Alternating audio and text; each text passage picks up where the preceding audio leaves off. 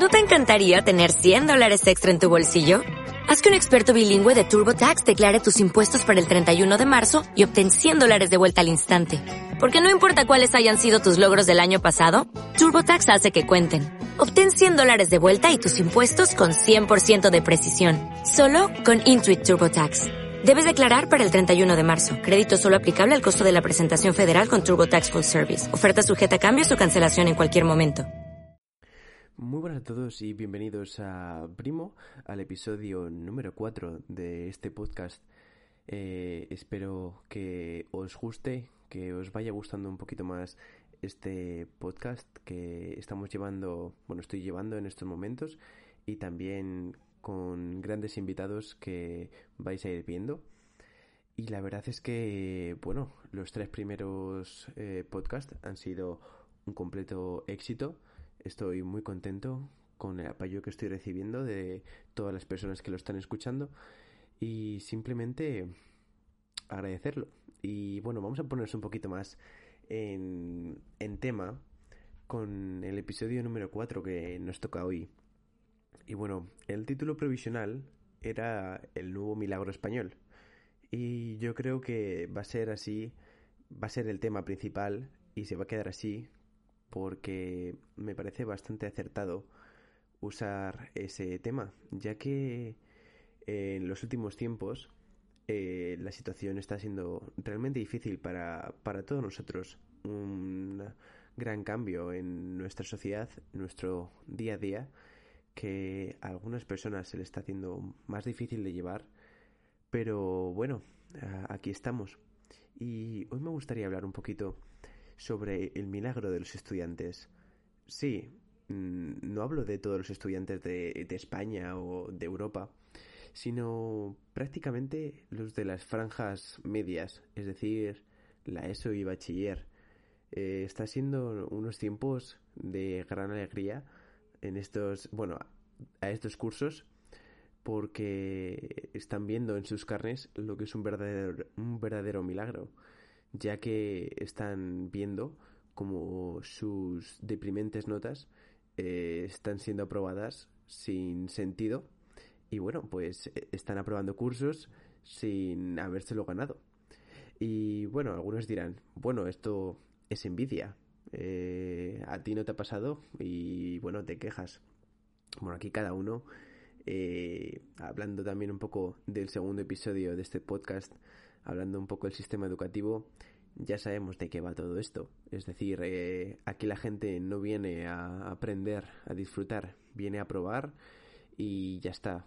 Eh, un número muy pequeño de personas se esfuerzan por aprender de verdad y disfrutar estudiando. Y es lo que me encanta ver en primera persona casos de personas que son así, no se centran en estudiar, se centran simplemente en aprobar, recibir un título, bueno, porque es importante, ¿no? Eh, vas a aprobar, vas a tener tu título, vas a poder estudiar un estudio superior o lo que te guste, que también, bueno, tiene, tiene su mérito, ¿no? Poder haber llegado a aprobar un curso es algo bastante difícil, la verdad. Pero de ahí a regalarte directamente todas tus notas, bueno, hay un gran paso. Volvemos al tema de la envidia. No es envidia, simplemente es decir las cosas como son. Mm, si tú piensas que te lo has ganado, bueno, mm, puede, que, puede que sí. A lo mejor has estudiado muy bien los dos primeros trimestres y bueno, pues te han ayudado. Pero la mayoría de personas no es así. Conozco casos de personas suspensas, directas, y bueno, que han aprobado directamente y con notas decentes. Y yo no diré minuta media, por ejemplo, de bachiller, pero me la han superado teniendo asignaturas suspensas. Que dices, bueno, pues nada. O sea, me he tirado dos años estudiando y ya llegará gente. Ya, pero te has tirado dos años estudiando, pero no tenías el coronavirus. Ya, muy bien. Pero son, daños, son dos años estudiando a tope y bueno, pues te lo ha ganado, ¿no? Mm, tus notas son un reflejo de tu esfuerzo por no aprender, sino por memorizar y saber aplicar lo que has memorizado. que eso tiene que quedar claro en ese sentido cómo va todo. Y si te fijas, eh, se justifican detrás de la barrera de que no han podido disfrutar de las clases. No, no han podido recibir las clases como deberían. Y sinceramente, eso es completamente cierto. No han podido terminar sus estudios con facilidades. Y eso tenemos que ser mm, conscientes de ello. Pero a los que seguimos estudiando y hemos estudiado durante estos meses de cuarentena, la famosa cuarentena, eh, muchos de nosotros nos hemos esforzado por sacar nuestros cursos adelante, aún sin haber recibido clase, eh, simplemente con los clásicos PDFs, que sé que muchos no han tenido clase tampoco y que han tenido que mm, basar sus estudios en PDFs, que sinceramente em, del 1 al 10 de utilidad están en el menos 5 porque sí, es el conocimiento que te dan los profesores, pero sin una explicación, ¿de qué te vale tener tanto conocimiento? Es que es irónico, ¿no? Porque si nos ponemos en este plan, ¿para qué están los profesores? ¿Vale? Resuelven dudas, hacen exámenes, dan clase, básicamente. Pero si te fijas, en estos momentos se ha demostrado que los profesores realmente están perdiendo utilidad hoy en día. ¿Y por qué es eso? Bueno, muchos de los alumnos de cursos medios, como la ESO y bachiller, basan muchísimo su, su estudio perdón, en básicamente eh, contenido online, pero no de sus propios, propios profesores, sino de grandes eh, profesores que se están enfocando en las clases online. Por ejemplo, tenemos a Unicos, un gran ejemplo. Y la verdad es que es una persona que eh, nos ha ayudado a todos, a la gran mayoría, y que es un pequeño paso hacia el futuro de la educación. ¿Y por qué digo esto? Bueno, ha demostrado que al final su método funciona. Y sí, siempre está bien respaldarlo con unas horas de clase en el instituto, pero si lo piensas, eh, la mayoría, salvo que tengas un buen profesor que te vaya a ayudar, al final la gente aprueba porque ha estado haciendo los ejercicios que ha visto en ese vídeo YouTube. Ha copiado el enunciado, lo ha intentado y ha visto cómo se hace.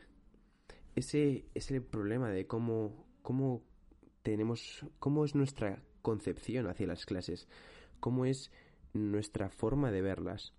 No las vemos como un momento de, vale, voy a aprender a hacer algo, sino es el momento de, vale, voy a obtener información que debo memorizar para después poder aplicarla en un examen y después olvidarla para siempre. Bueno, salvo que seas un matemático que vaya a trabajar de eso o que vayas a ser una persona que exactamente vaya a utilizar justamente eso, ese conocimiento, mm, la mayoría de personas acaba desechándolo, salvo que seas profesor de esa materia, por ejemplo. Pero esto, hilándolo un poco con lo que está pasando en estos últimos años, es, es cierto. Al final, la educación está evolucionando, evolucionando y no se puede quedar atrás. Y lo hemos estado viendo. Ahora, la mayoría de nosotros con PDFs nos hemos podido apañar, sin haber tenido también respaldo en Internet, ya que, por ejemplo, en mi caso, mis estudios, no hay tanta información en Internet como hay sobre la ESO o el bachiller. Pero, aparte de eso, al final, esforzarte y trabajar con tus propios compañeros para resolver dudas es una experiencia enriquecedora. Sirve más trabajar con tus compañeros y buscar la respuesta del problema a estar prácticamente leyendo un PDF a solas. Al final, lo que debería converger, en donde debería acabar todo, eh, toda la educación, es el trabajo en equipo. Es decir, cómo entre todos llegamos a resolver los problemas, no cómo uno solo va a resolver el problema y va a obtener la respuesta correcta y otro no, sino cómo en conjunto vamos a obtener la respuesta correcta. Tenemos que centrarnos en trabajar en equipo, porque en equipo obtenemos mejores resultados. Y, se ve de lejos cuando un trabajo en equipo, las ideas se comparten. Uno aporta una idea buena, pero que tiene fallos. Otro aporta una idea que no es tan buena, pero tiene virtudes. Si juntas las dos ideas, obtienes casi la perfección. Es decir, el trabajo en equipo es la base de una buena educación. Y si no tenemos eso, ¿cómo vamos a aprovechar de verdad todo el conocimiento que estamos recibiendo ahora, ahora mismo? Es decir, es como un deporte en equipo. O todos pierden, todo el equipo pierde, o todo el equipo gana. Pues lo mismo. Si apoyas a todos juntos, alguien tendrá menos virtudes, pero tendrá otras capacidades que le vayan a, ser útiles al equipo. Siempre quedará la duda de que si este método es útil, ya que nosotros, las personas, tendemos a vaguear básicamente. Buscamos el mínimo esfuerzo y casi siempre hay alguien en el grupo que se va a acomodar y que no va a esforzarse por obtener buenos resultados. Y sí, esto es muy posible. Y eh, con este método cabe la posibilidad de que vaya a ocurrir.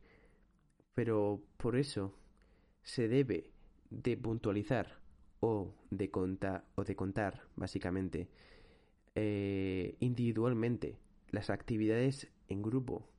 Esa es la clave. Es un trabajo conjunto en grupo para obtener un buen resultado, pero cada uno se le verán las aptitudes personales que haya utilizado en ese trabajo en equipo, no en un trabajo individual. Y se verá quién se ha esforzado por hacerlo bien y, se verá quién no ha hecho absolutamente nada y se le han dado todo hecho. Ahí está un poco la base del problema que tenemos, estamos, estamos teniendo ahora mismo. No puede ser que se hayan aprobado gratuitamente a los alumnos. Sí, una cosa es aprobar y otra cosa es dar notas a lo gratis. No tiene sentido. Los profesores no tienen sentido. No están actuando con cabeza, básicamente. No se están están demostrando su carencia de de todo. No puedes regalar notas, no puedes hacer, sí, puedes aprobar, puedes decir que esta persona pasa de curso, pero no puedes decir que esta persona es útil y subirle las notas. Pero claro, no podemos decir lo que cada uno debe de hacer. ¿O sí? Qué pregunta, ¿no? ¿Qué vamos a decirle a otra persona cuando vemos que está haciendo algo mal? ¿Seremos críticos? ¿Seremos esa clase de persona que se esfuerza y que avisa a la otra persona que lo está haciendo mal y se esfuerza en cambiarlo? Porque es que básicamente Mm, vale, podemos ver el problema, vale, ha aprobado todo el mundo, pero nos tenemos que centrar en otros problemas. Hay otros problemas más graves, y es cierto. Pero no podemos olvidar que los problemas del futuro también vienen aparte por los que se crean en el presente. Y en un futuro, ¿qué pasará? La jornada del 2020 esas notas no valdrán o serán de pleno derecho. Claro, serán de pleno derecho, eh, obviamente. Pero ¿cómo las verán las personas? Las verán con ojos críticos. No se centrarán en los buenos resultados, sino que mirarán con recelo las notas y dirán, ¿es esta persona realmente capaz? ¿Estas notas reflejan realmente el esfuerzo que ha tenido? Y de ahí llega esa confusión y ese tremendo milagro que, que ha acontecido o que ha ocurrido en estos últimos meses. Y sinceramente, yo personalmente me alegro por ellos. Han tenido suerte. A veces los que no hemos estudiado en esos cursos en otra época, vale, no hemos tenido suerte. Pero bien por ellos. Pero recordad, el problema no está ahí, tan fácil de ver, no está a la vista, está en el interior. Hay que buscar y esforzarse por encontrar los puntos que no están bien, que no son correctos, y los cuales hay que mover para que el puzzle encaje perfectamente.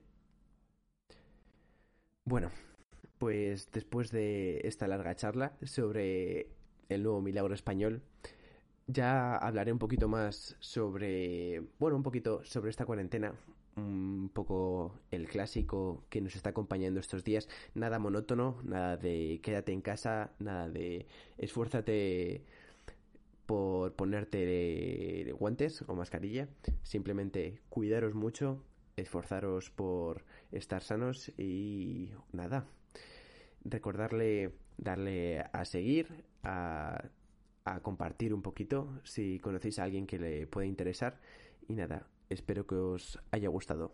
Un abrazo.